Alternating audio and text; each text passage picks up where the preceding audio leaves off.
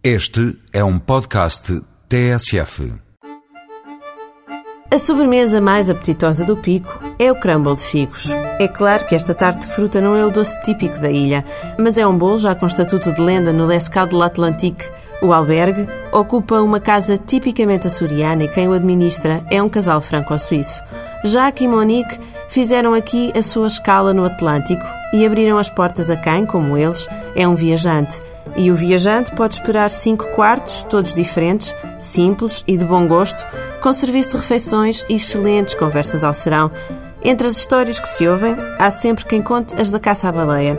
Mas essas são velhas histórias. Hoje, as narrativas com baleias, cachalotes e golfinhos no pico passam somente pela observação e passam, provavelmente, pelo Espaço Talaça, o centro de observação de cetáceos do pico que sai para o mar durante todo o ano e garante uma taxa de avistamentos de mais de 90%. Não é de estranhar, porque no pico, até numa subida à montanha, se vêem os mamíferos no mar. A subida ao ponto mais alto de Portugal dura em média 3 horas. A 2.351 metros de altitude é frequente haver demasiadas nuvens para olhar para o que se passa lá embaixo. Mas durante o caminho, a paisagem é sempre avassaladora e deslumbrante.